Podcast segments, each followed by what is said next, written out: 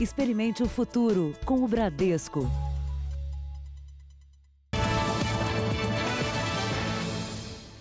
Boa noite.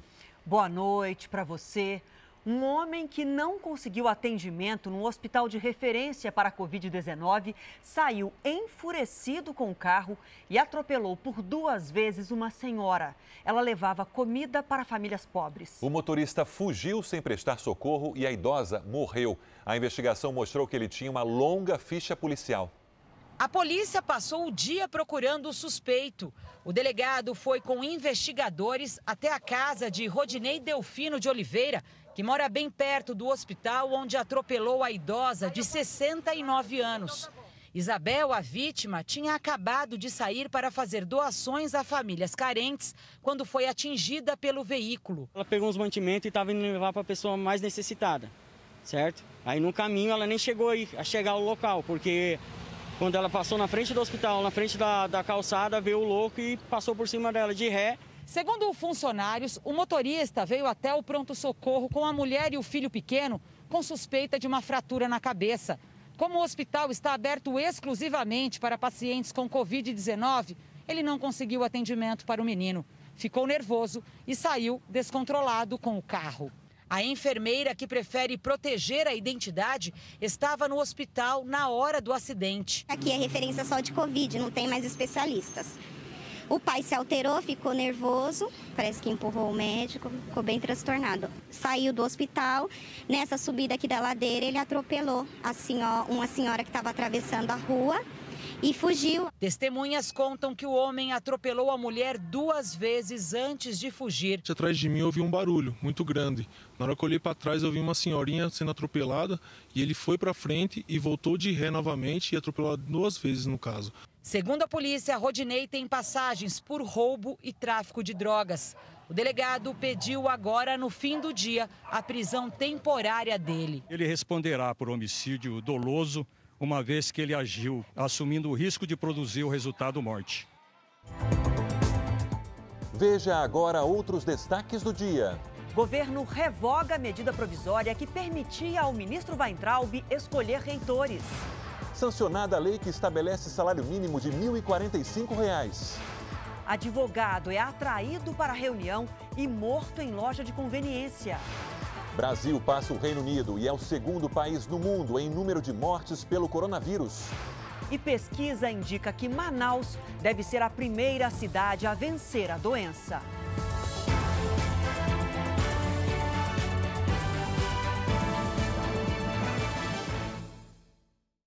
Oferecimento Bradesco, reconhecendo e incentivando nossa gente guerreira.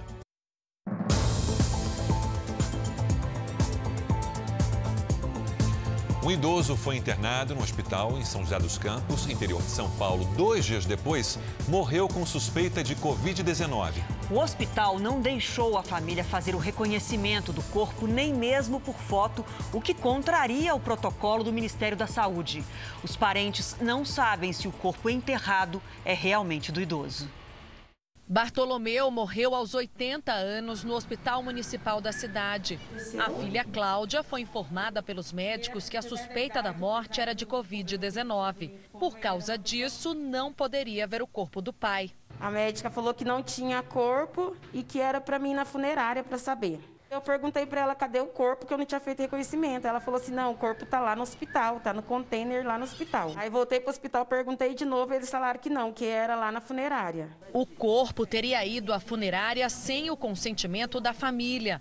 Na quarta-feira veio um funcionário da funerária aqui com uma liminar da juíza falando que tinha autorizado para enterrar ele. A gente falou que não autoriza, a gente não autorizava para enterrar o corpo porque a gente não tinha visto, não sabia quem que era, se realmente era ele ou não. A declaração de óbito mostra que a causa da morte de Bartolomeu Marciano foi insuficiência respiratória, um dos sintomas da Covid. Mas os parentes têm dúvidas sobre o que aconteceu e decidiram procurar um advogado. O primeiro passo, a gente tentar é, uma liminar para exumação do corpo, para a gente poder realmente saber se é o corpo do pai e ver o, o responsável por isso. A Prefeitura de São José dos Campos, responsável por gerir o hospital, disse que nenhum familiar faz o reconhecimento do corpo caso a suspeita da morte seja Covid e que a família ainda não recebeu os exames porque o resultado não saiu. O protocolo do Ministério da Saúde diz o contrário. Ele orienta que o reconhecimento de casos suspeitos ou confirmados da doença devem ser feitos pela família ou por um responsável, pessoalmente ou por fotografia.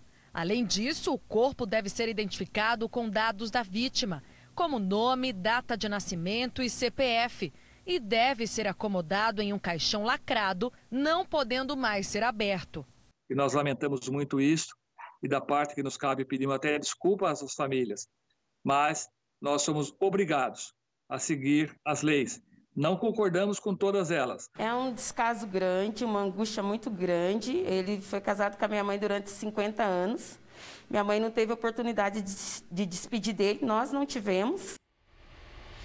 Em menos de 24 horas, três pessoas foram assassinadas e duas ficaram feridas em ataques de criminosos no Rio de Janeiro. Entre os mortos, dois policiais militares. Depois dos ataques, o medo. A população fica com medo mesmo. Fica com medo porque foi uma coisa assustadora. Ainda mais que foi aqui perto aqui da, da moradia aqui, entendeu?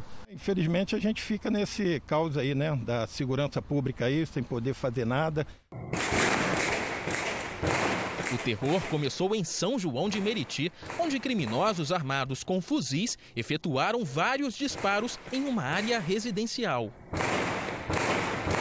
O alvo era um bar, onde três pessoas foram baleadas. A funcionária Vilma de Moraes acabou atingida de raspão. Um policial foi ferido no braço. E o cabo da PM, Eduardo Claro do Nascimento, não resistiu aos ferimentos. Os criminosos escaparam antes da chegada da polícia. Testemunhas contaram que os assassinos queriam matar um outro PM. O Disque Denúncia oferece 5 mil reais por informações que levem aos suspeitos do crime. A divisão de homicídios não descarta a hipótese de execução.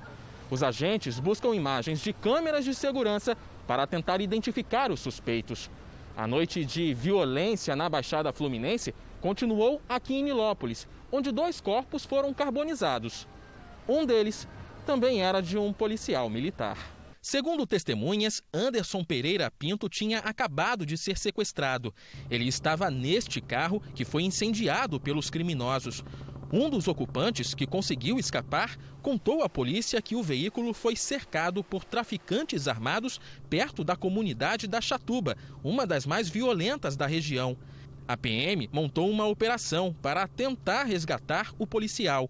Apreendeu uma granada, drogas e munição mas ninguém foi preso. O Corpo de Bombeiros de Contagem, em Minas Gerais, encontrou hoje o corpo da jovem que estava em uma lancha com um grupo de amigos quando a embarcação virou. O corpo de Kathleen Faria, de 20 anos, foi encontrado cerca de 21 horas depois do início das buscas. Estava a 10 metros da margem e 5 de profundidade. A mãe, amigos e parentes acompanhavam o trabalho dos bombeiros havia várias galhas quebradas, né, que aparentemente foi foi resultado aí dessa luta, né, dessa luta das pessoas tentando sobreviver e agarrando aos galhos.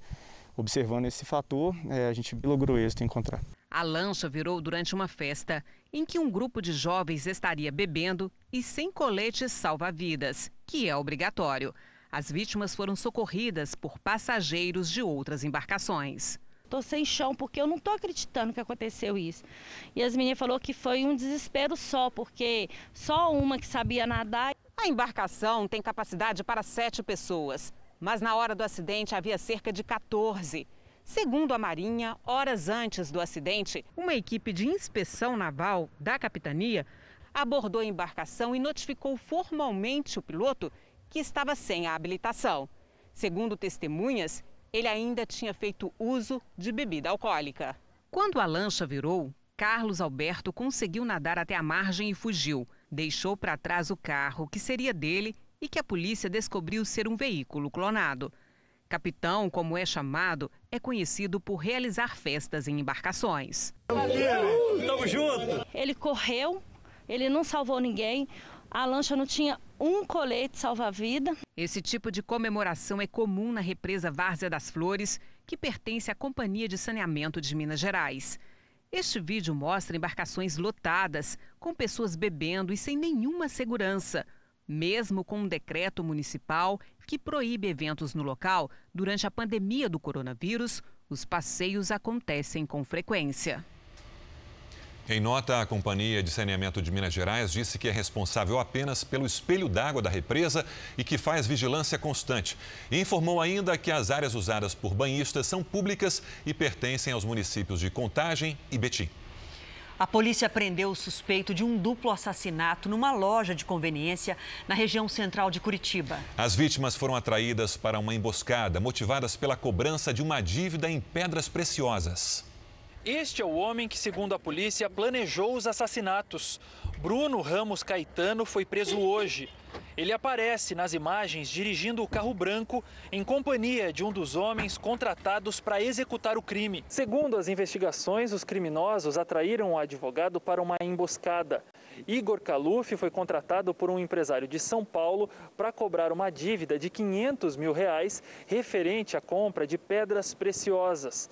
O devedor combinou um encontro com o advogado para falar sobre a dívida e chegou à loja de conveniência com outros três homens. O crime foi registrado pelas câmeras de segurança. No vídeo, um dos atiradores chega a cumprimentar Igor. Logo depois, ele apontou a arma para o advogado um outro suspeito chega e atira no amigo de Igor. É possível contar mais de 10 disparos. Igor e o amigo morreram no local. Os criminosos fugiram. O advogado Igor Martinho Caluf tinha 40 anos e ficou conhecido por ser um dos autores do pedido de investigação contra o ex-ministro Sérgio Moro após o vazamento de mensagens sobre a Lava Jato. A outra vítima, Henrique Neto, de 38 anos, não tinha nada a ver com a cobrança da dívida. Temos todas as pistas e identificações dos atiradores. Para a polícia, não há dúvida nenhuma que o mandante é o empresário que está preso e, segundo as imagens, é facilmente entendível que quando ele sai do local, ele dá o comando da morte. Em Vitória, no Espírito Santo, uma briga entre traficantes acabou na morte de um morador que estava no quintal de casa. O rapaz que morreu é o estudante Fabrício Almeida, de 18 anos. A prima dele, de 17 anos, e um amigo de 18 também foram baleados e seguem internados. A polícia confirma que eles são inocentes. Neste vídeo, o irmão de Fabrício está ao lado dele, aguardando a chegada do SAMU. A perícia recolheu mais de 100 cápsulas no local. Os tiros foram gravados por moradores de bairros vizinhos ao Morro da Piedade. Traficantes resolveram invadir o local depois de uma discussão com os rivais numa rede social. Os invasores chegaram atirando e os três amigos que estavam em casa foram atingidos. Os criminosos do morro fugiram. A Justiça do Rio condenou pela terceira vez o ex-secretário de Obras Alexandre Pinto.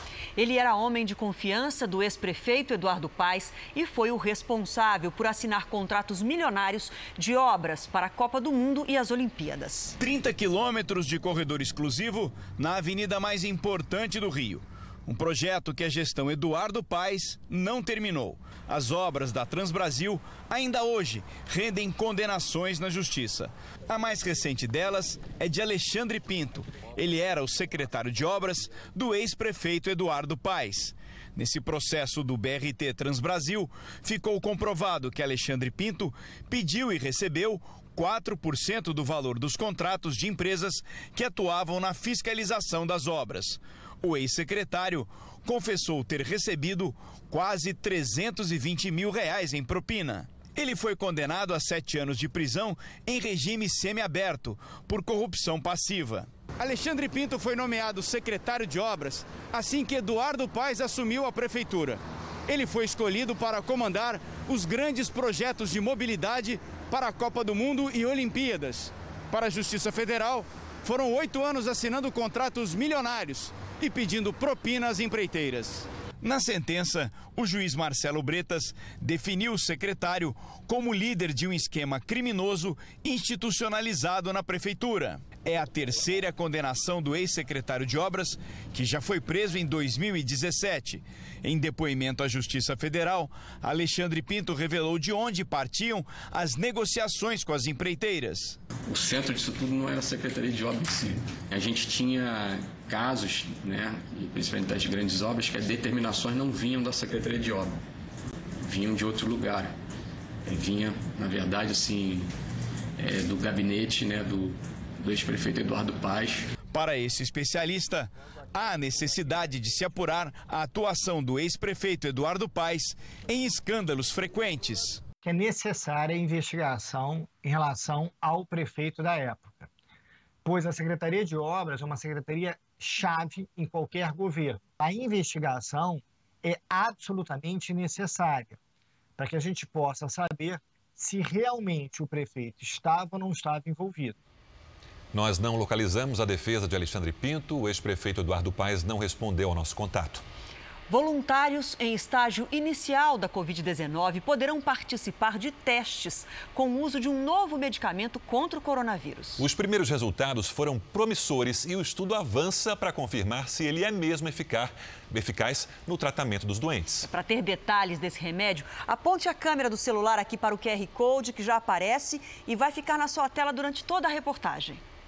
O container e a carreta já estão prontos para receber pacientes voluntários. Serão necessários 500 para concluir o estudo sobre o uso da nitazoxanida contra a Covid-19.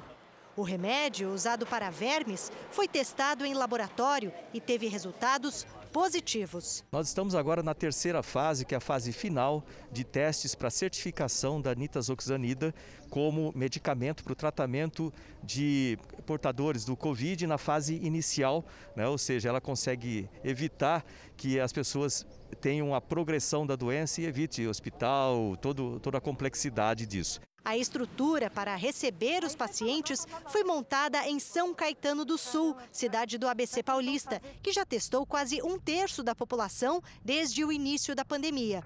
Para o prefeito, em breve, eles conseguirão recrutar os 500 voluntários. No prazo de três a quatro semanas, a gente deva completar esse número pelo número inicial que nós tivemos aqui. Para ser voluntário, é preciso ter os sintomas nos últimos três dias de Covid-19. Depois de um cadastro, todos fazem o teste para comprovar a doença. O paciente vem no primeiro dia, faz a coleta do exame, nós já temos o resultado em 24 horas, reconvocamos o paciente e aí ofertamos a medicação e ele retorna ao atendimento no oitavo dia e se encerra o estudo. Ricardo começou a apresentar sintomas dois dias atrás. Não tem uma vacina, né?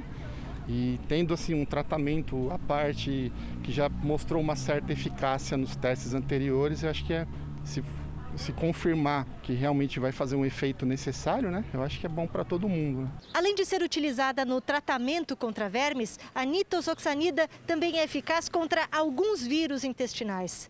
Mas a venda desse remédio só pode ser feita com prescrição médica e retenção da receita, porque como qualquer outro medicamento, esse também pode causar efeitos colaterais todas as medicações existem efeitos colaterais, principalmente do ponto gastrointestinal, náusea, é, mas é, não, não existe um, um, um efeito colateral importante nessa medicação. Aponte o celular para o QR Code que já está na tela e tenha mais informações sobre os estudos desse remédio que pode ajudar no tratamento da Covid-19. O bispo Edir Macedo venceu a Covid-19 e recebeu alta médica em São Paulo. O bispo Edir Macedo, de 75 anos, foi um dos infectados pelo novo coronavírus. Internado no Hospital Moriá, na capital paulista, na última segunda-feira, o líder da Igreja Universal fez tratamento com o medicamento cloroquina e está completamente curado. Edir Macedo foi atendido pela equipe médica coordenada pelos doutores Leandro Etchenique e Ricardo Teixeira. Segundo os médicos, o fundador da Universal respondeu muito bem ao tratamento. O Brasil ultrapassou o Reino Unido no número de mortos pela Covid-19 e é o segundo país do mundo com mais óbitos. E nesta sexta-feira, o governo federal lançou o um novo site com os dados detalhados da doença. Novo site de consultas sobre os casos de coronavírus passou a funcionar no início do dia. Nele estão os dados nacionais compilados pelas secretarias de saúde de todo o país nas últimas 24 horas. Ele mostra o panorama atualizado da Covid-19, como o número de pacientes recuperados, os que estão em acompanhamento e o total identificado. destaca também a quantidade de novos casos da doença e os acumulados, além do número de mortes nesse período e as constatadas desde o início da pandemia em março. Ambas as situações são demonstradas em gráficos. São Paulo, Rio de Janeiro e Ceará lideram o ranking. São os estados onde nos últimos três meses houve mais registros do coronavírus. Essa reformulação do site foi uma das justificativas da Advocacia Geral da União ao Supremo Tribunal Federal para tentar impedir que vá para julgamento em plenário uma ação ajuizada essa semana por partidos de oposição que acusam o Ministério da Saúde de omissão. O documento da AGU esclarece que não houve o intuito de interromper, dificultar ou omitir dados de interesse público. O que teria ocorrido, segundo a AGU, foi um processo de melhoria na divulgação e que o Ministério da Saúde não ocultou informações. O Brasil ultrapassou hoje o Reino Unido e agora é o segundo país em número de mortos pela doença. Já são 828.810 casos, com 41.828 mortos, 909 registros nas últimas 24 horas. Ainda de acordo com o boletim, 365.063 pacientes estão curados e 421.919 seguem em acompanhamento. Vamos agora com a opinião do jornalista Augusto Nunes. Boa noite, Augusto. Boa noite, Adriana, Sérgio. Boa noite a você que nos acompanha. Em 12 estados brasileiros, alguns dos quais duramente castigados pela Covid-19, vai avançando a eliminação progressiva das restrições impostas pelo isolamento social. Nesse esforço para conciliar o combate ao vírus chinês com a ressurreição da economia, têm sido especialmente animadores os números registrados no Rio Grande do Sul. Nesse estado, o plano elaborado para a saída da quarentena começou a ser executado há exatamente um mês, com a divisão do território gaúcho em 20 regiões de saúde. Passados 30 dias, quatro regiões estão na categoria de menor risco e as 16 restantes apresentam risco médio. Portanto, nenhuma está em situação de risco alto ou risco altíssimo. Estão internados em leitos de UTI 222 pacientes e os óbitos registrados desde o início da pandemia são pouco mais de 300. Tudo somado, está claro que existem caminhos que levam para longe do pesadelo os brasileiros devem percorrê-los com cautela, mas sem se renderem à epidemia de medo disseminada pelo jornalismo funerário. O primeiro-ministro da Itália foi ouvido hoje pelo Ministério Público da província de Bergamo em um inquérito que apura a demora do governo italiano para decretar isolamento em duas cidades da região.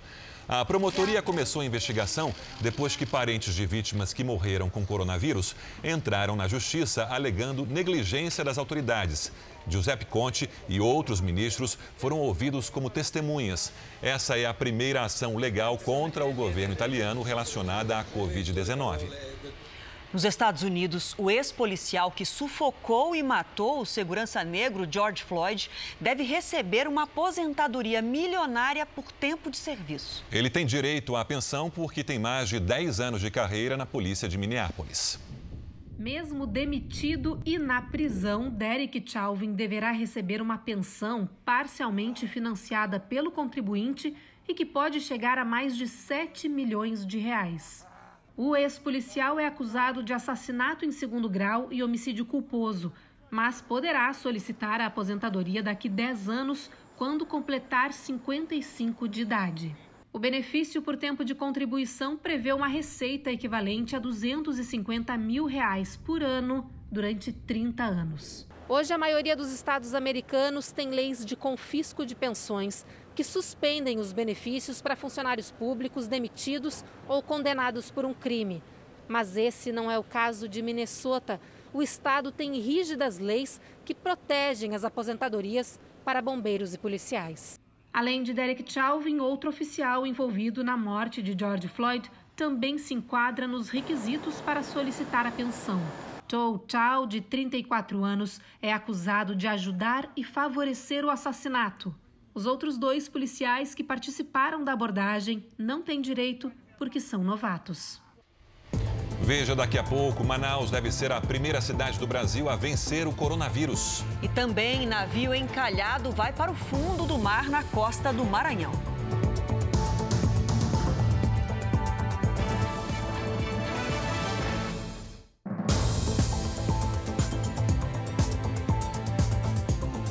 O presidente Jair Bolsonaro sancionou hoje a lei que estabelece o valor do salário mínimo para este ano de R$ 1.045. O valor já estava em vigor desde o dia 1 de fevereiro, mas não tinha sido oficializado. O presidente também revogou a medida provisória que dava carta branca ao ministro da Educação para indicar os reitores das universidades federais durante a pandemia. A medida foi alvo de críticas de entidades ligadas às universidades. Ela previa que, durante a pandemia, o Ministério da Educação poderia escolher reitores e pró-reitores temporários para as universidades federais. A revogação veio depois da decisão do presidente do Senado, Davi Alcolumbre, de devolver a MP sem análise. Pelas redes sociais, Alcolumbre afirmou que a medida provisória violava princípios constitucionais da autonomia e da gestão democrática das universidades.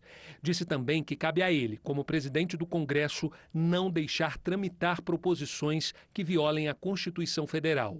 Hoje foi um dia sem compromissos oficiais para o presidente. Logo cedo, ele recebeu a visita do filho, Carlos Bolsonaro, e do ministro Luiz Eduardo Ramos, da Secretaria de Governo. O presidente também se encontrou com os ministros Onyx Lorenzoni, da Cidadania, e Rogério Marinho, do Desenvolvimento Regional. Na pauta, o auxílio emergencial e a ampliação do programa Bolsa Família, que pode passar a se chamar Renda Brasil. Durante uma live, o presidente disse que vai vetar o pagamento de mais duas parcelas da ajuda contra a pandemia se o valor for alterado pelo Congresso. Segundo Bolsonaro, dessa vez o governo não conseguiria remanejar o pagamento de parcelas acima de 300 reais. No fim da tarde, o presidente deu uma volta de moto nos jardins do palácio, conversou com apoiadores e assistiu à troca da bandeira. O ministro do Supremo Tribunal Federal, Edson Fachin, votou hoje contra a retirada do ministro da Educação, Abraham Weintraub, do inquérito que investiga fake news. O pedido para excluir Weintraub tinha sido feito pelo governo. Fachin é o relator do inquérito. Com as sessões acontecendo à distância, os outros ministros têm até seis dias para registrar o voto. A Live JR, programa de entrevistas do Jornal da Record nas plataformas digitais da Record TV, entrevistou hoje o ministro do Supremo Tribunal Federal, Gilmar Mendes. O ministro comentou a decisão do presidente do Congresso de devolver ao governo uma medida provisória sem promover a análise do assunto. Como é que o senhor viu esse episódio da devolução da medida provisória? É, como você disse, não é um fenômeno insólito. Isso de quando em vez é, acontece mas também não é algo frequente. Só em momentos muito específicos é que só ia acontecer o que aconteceu nesse caso. Certamente houve uma coincidência da assessoria do Congresso Nacional, Câmara e Senado de que talvez é, tivessem ultrapassado aquele limite é, do, do razoável. Não é? Por isso que talvez o presidente Davi Alcolumbre houve por bem é, é, devolver é, ao presidente da República esta medida provisória. Mas talvez os assessores políticos tenham optado e avaliado, você que conhece tão bem Brasília e conhece tão bem o Planalto, que o risco valeria a pena. Não é? Então, é, um pouco como naquela linguagem um pouco mais vulgar, pagaram para ver né? e acabaram tendo essa resposta. A live com o ministro do Supremo Tribunal Federal, Gilmar Mendes, na íntegra, você acompanha nas plataformas digitais do Jornal da Record. Veja agora os destaques do próximo Domingo Espetacular. Oi, Adriana, Sérgio, boa noite. Nesse Domingo Espetacular, nós vamos mostrar. Esse Camaro 2015 à vista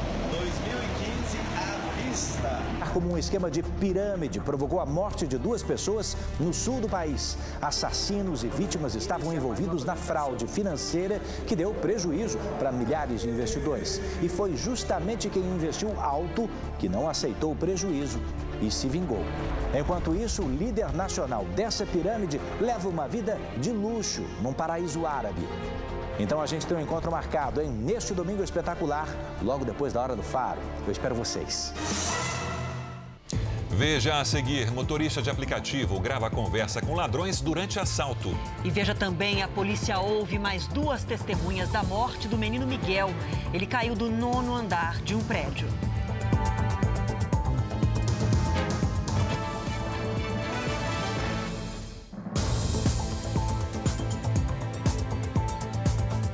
Ministro Luiz Fux, do Supremo Tribunal Federal, concedeu hoje uma liminar na qual interpreta o que a Constituição fala sobre o poder de atuação das Forças Armadas. Vamos ao vivo a Brasília com Luiz Fara Monteiro. O que representa essa decisão, Fara? Boa noite. Oi, Sérgio, boa noite, boa noite a todos. Essa decisão representa um esclarecimento sobre as funções e o papel constitucional das Forças Armadas, questionados por um partido de oposição, o PDT. É uma resposta direta também aos movimentos que defendem uma intervenção, uma eventual intervenção militar no Congresso e também no Supremo Tribunal Federal. O ministro Luiz Fux afirmou que as Forças Armadas não são um poder moderador. Elas são instituições nacionais organizadas com base na hierarquia militar e, por isso, também devem respeito à Constituição.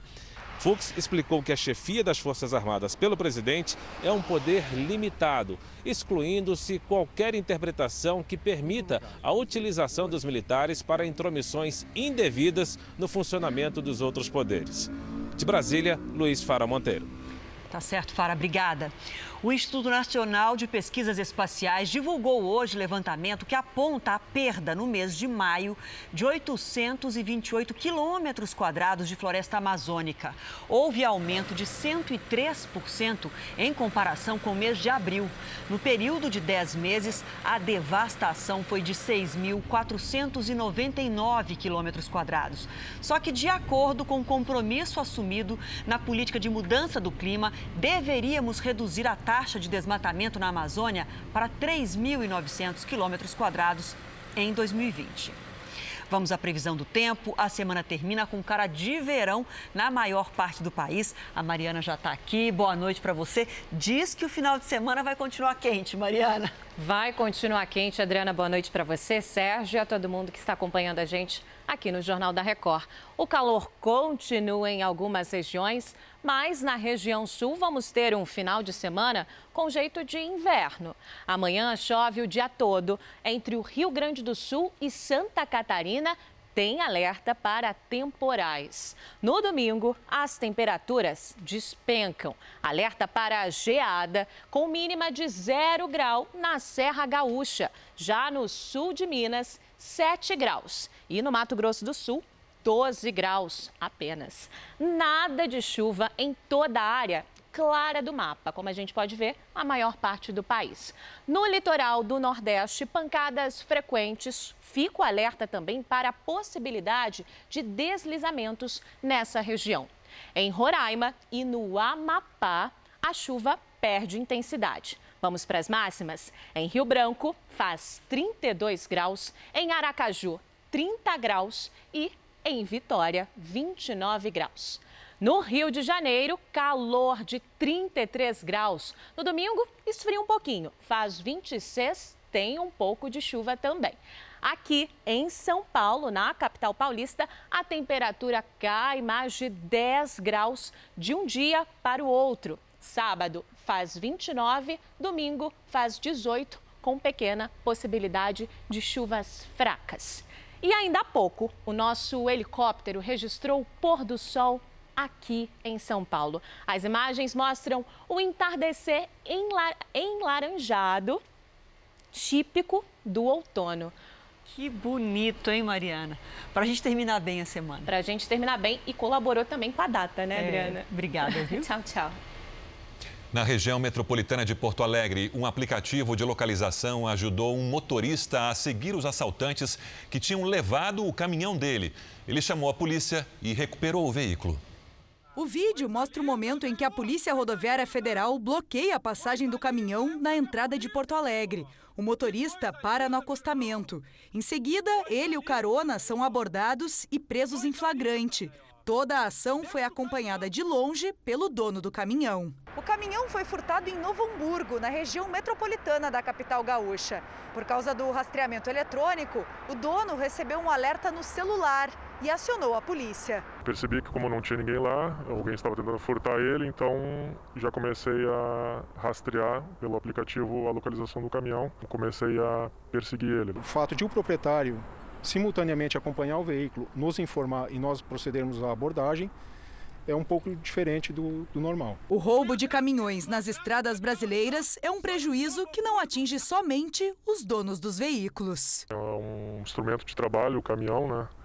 Ele gera uh, emprego para muita gente. A gente também gera crescimento na economia, a gente paga impostos e sem ele não teria como fazer isso.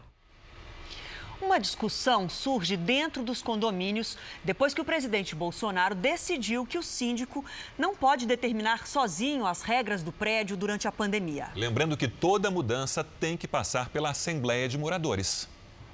Aqui nesse prédio, a piscina e a academia estão liberadas para o uso dos moradores, desde que sejam respeitados o distanciamento e as normas de higiene. Assim que foi indicado para fechar as áreas, a gente urgentemente soltamos comunicados e fechamos todas as áreas e tivemos apoio total. No início foi muito mais fácil. Já o salão de festas vai continuar de portas trancadas. Tudo decidido em assembleia.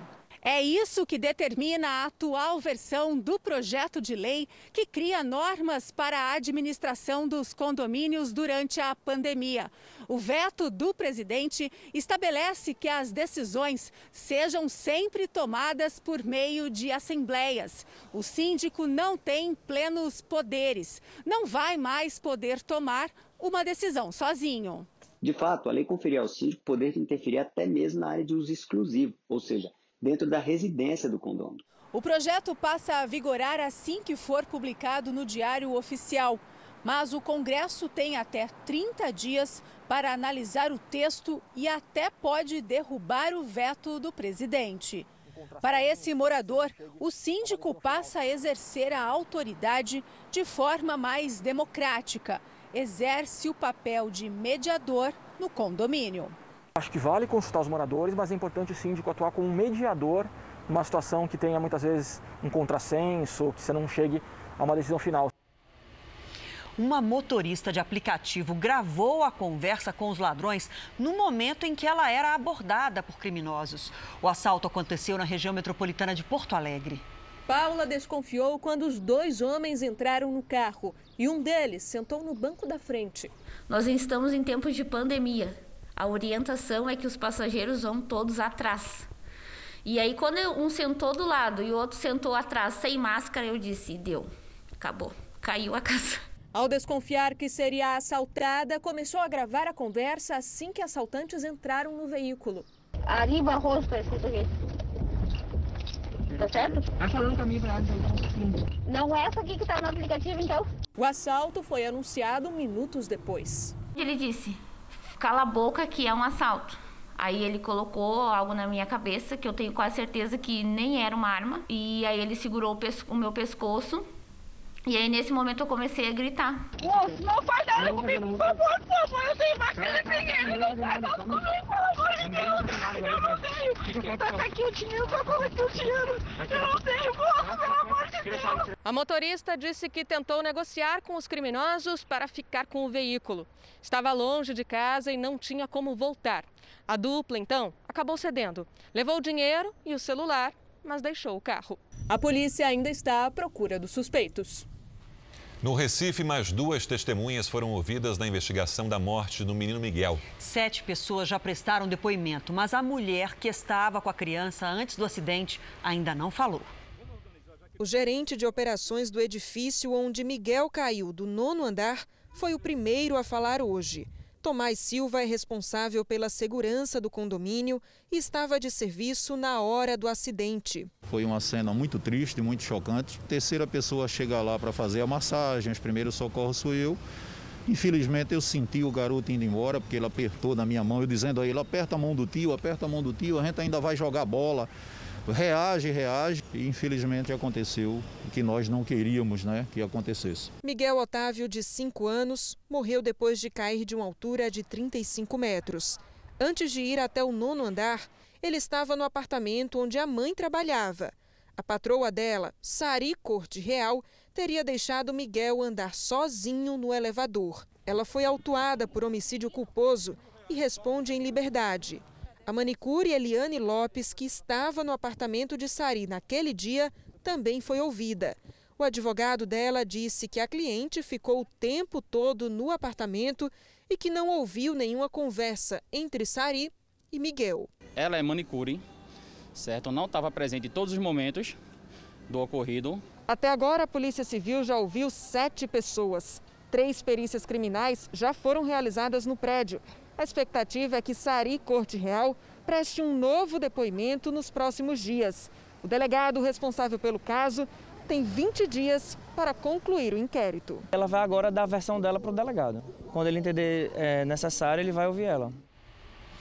Um navio que estava encalhado no litoral do Maranhão foi afundado hoje. A embarcação estava encalhada desde fevereiro, quando partiu para a China. O processo para afundar o navio contou com o aval de organizações ambientais. O reboque para águas profundas só foi possível após a remoção de cerca de 145 mil toneladas de minério de ferro. A operação demorou apenas 45 segundos para ser concluída. Pelos próximos três dias, quatro embarcações e uma aeronave ficarão na região para monitorar algum possível dano ambiental. Com frequência, tentamos alertar sobre notícias falsas compartilhadas em redes sociais ou por mensagens de celular. E o perigo disso pode, inclusive, ser refletido na saúde num momento como esse. O texto postado em uma rede social é em tom de denúncia diz que caixas com álcool chegaram a unidades de saúde do Recife com areia. E segue um vídeo. São dois litros e areia, dois frascos e areia dentro, ó. Meu Deus do céu, que, que país é esse? Que história é essa? É informação falsa. Para começar, o vídeo não foi gravado em Pernambuco. Ele foi feito em outro estado, no Rio Grande do Norte. E o que está dentro das caixas não é areia. Na verdade, é um produto que tem motivo para estar lá. Quem explica é o farmacêutico Marcos Alexandre de Oliveira, da Secretaria de Saúde do Rio Grande do Norte. O objetivo desse vídeo é esclarecer que esse material, semelhante à areia, se trata de grânulos para absorção de líquidos inflamáveis. A finalidade desses grânulos é justamente evitar acidentes e proteger o meio ambiente caso haja extravasamento de líquidos. Agora, uma outra postagem nas redes sociais, que diz que a Torre Eiffel, em Paris, já foi reaberta e mostra um show de luzes no ponto turístico mais famoso da França. Mas a notícia é falsa. As imagens são do ano passado. A torre só vai voltar a receber visitantes no dia 25 deste mês. Você também já pode ter lido este texto na internet. Diz que especialistas italianos descobriram que a Covid-19 não seria provocada por um vírus, mas sim por uma bactéria, e que o tratamento eficaz seria muito simples. Mais uma mentira para tentar enganar as pessoas. Isso também é uma fake news importante, não existe nada disso realmente há um vírus, o coronavírus, já tem muitos estudos adequadamente comprovando isso. Agora, é verdade sim que muitas das mortes que acontecem acontecem por conta de infecções secundárias, infecções bacterianas, muitas vezes associada à infecção pelo coronavírus.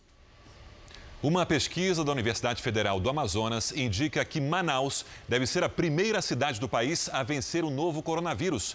A repórter Natália Teodoro tem as informações ao vivo. Natália, boa noite. Boa noite, Sérgio. Segundo o coordenador dessa pesquisa, o professor Henrique Pereira, Manaus está entrando na fase final da pandemia. Há mais de um mês é observada a redução de mortes aqui em Manaus, mesmo com a abertura gradual do comércio, que começou no dia 1 desse mês. Segundo os estudos, nos próximos 30 dias, o número de novos casos de Covid-19 deve diminuir de forma consistente e o índice de mortes deve zerar antes disso. Manaus deve ser a primeira cidade do país a vencer a Covid-19, justamente porque foi um dos primeiros municípios do Brasil a ter um alto índice de mortalidade. Os pesquisadores não acreditam num segundo pico da doença aqui na capital do Amazonas. Adriana, Sérgio. Obrigado, Natália. Tomara que não. Enquanto isso, em Porto Alegre, a cidade terá que voltar atrás na flexibilização que começou no início do mês.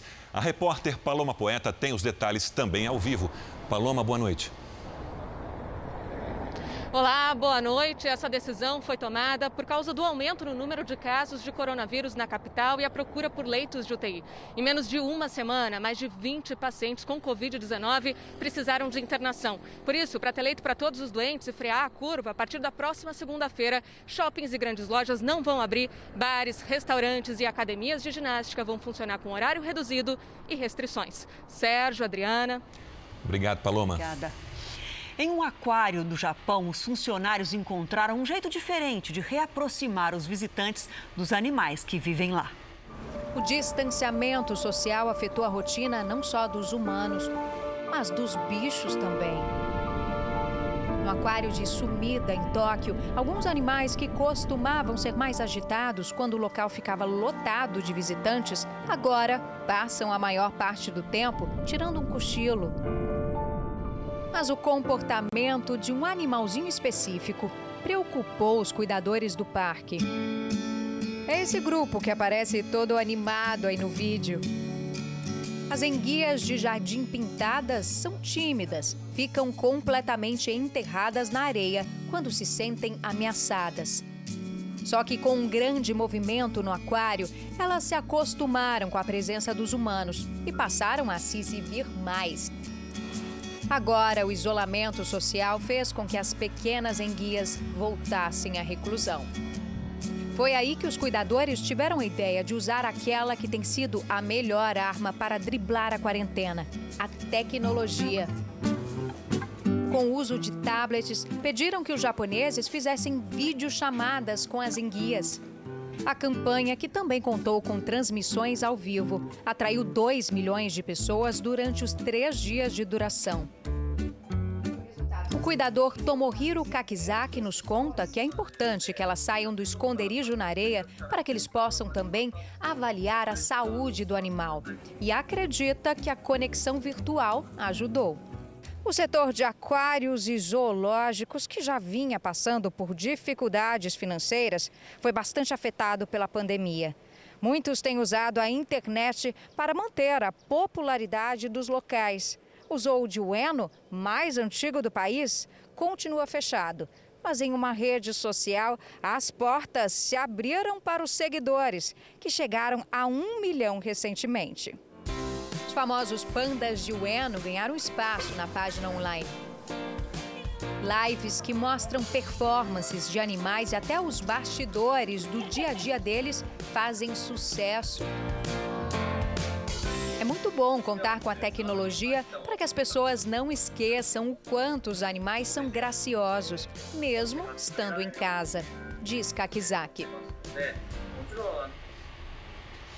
Nesse momento de pandemia, a força das empresas privadas é fundamental para diminuir o impacto crise, da crise na população mais carente. Uma das maiores empresas do mundo na produção de alimentos já doou mais de 300 milhões de reais para setores sociais, de saúde e ciência.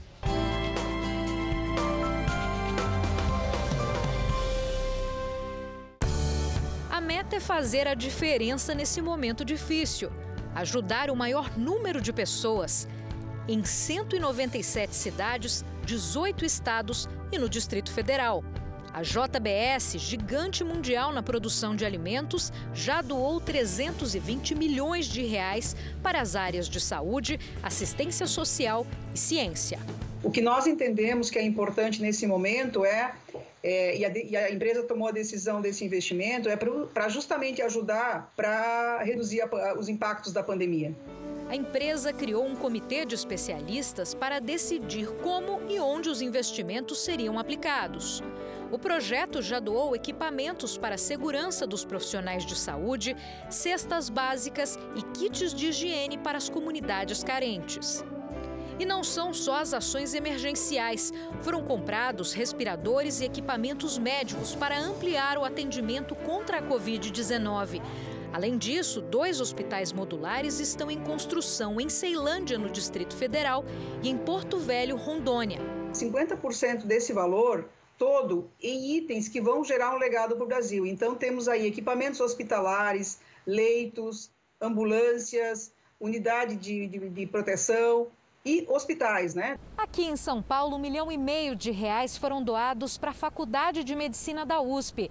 Esse valor foi para a contratação de 40 fisioterapeutas que estão cuidando exclusivamente de pacientes internados no Hospital das Clínicas com a Covid-19 a necessidade de fortalecer a equipe de saúde para que o atendimento seja cada vez mais qualificado é fundamental para o desfecho do tratamento do paciente. Algumas pesquisas relacionadas ao coronavírus também vão receber incentivo. Eles estão analisando em quais projetos vão investir 80 milhões de reais. A gente tem a Frente de Ciência e Tecnologia, onde estamos apoiando projetos né, que estão pesquisando sobre o Covid. É, já temos aí 12 projetos selecionados. A estimativa é que essa grande operação de solidariedade beneficie 63 milhões de pessoas. O Jornal da Record termina aqui. À meia-noite e meia tem mais Jornal da Record. Você fica agora com a novela Apocalipse e a gente está junto com você aqui amanhã. Até lá. Boa noite, até amanhã.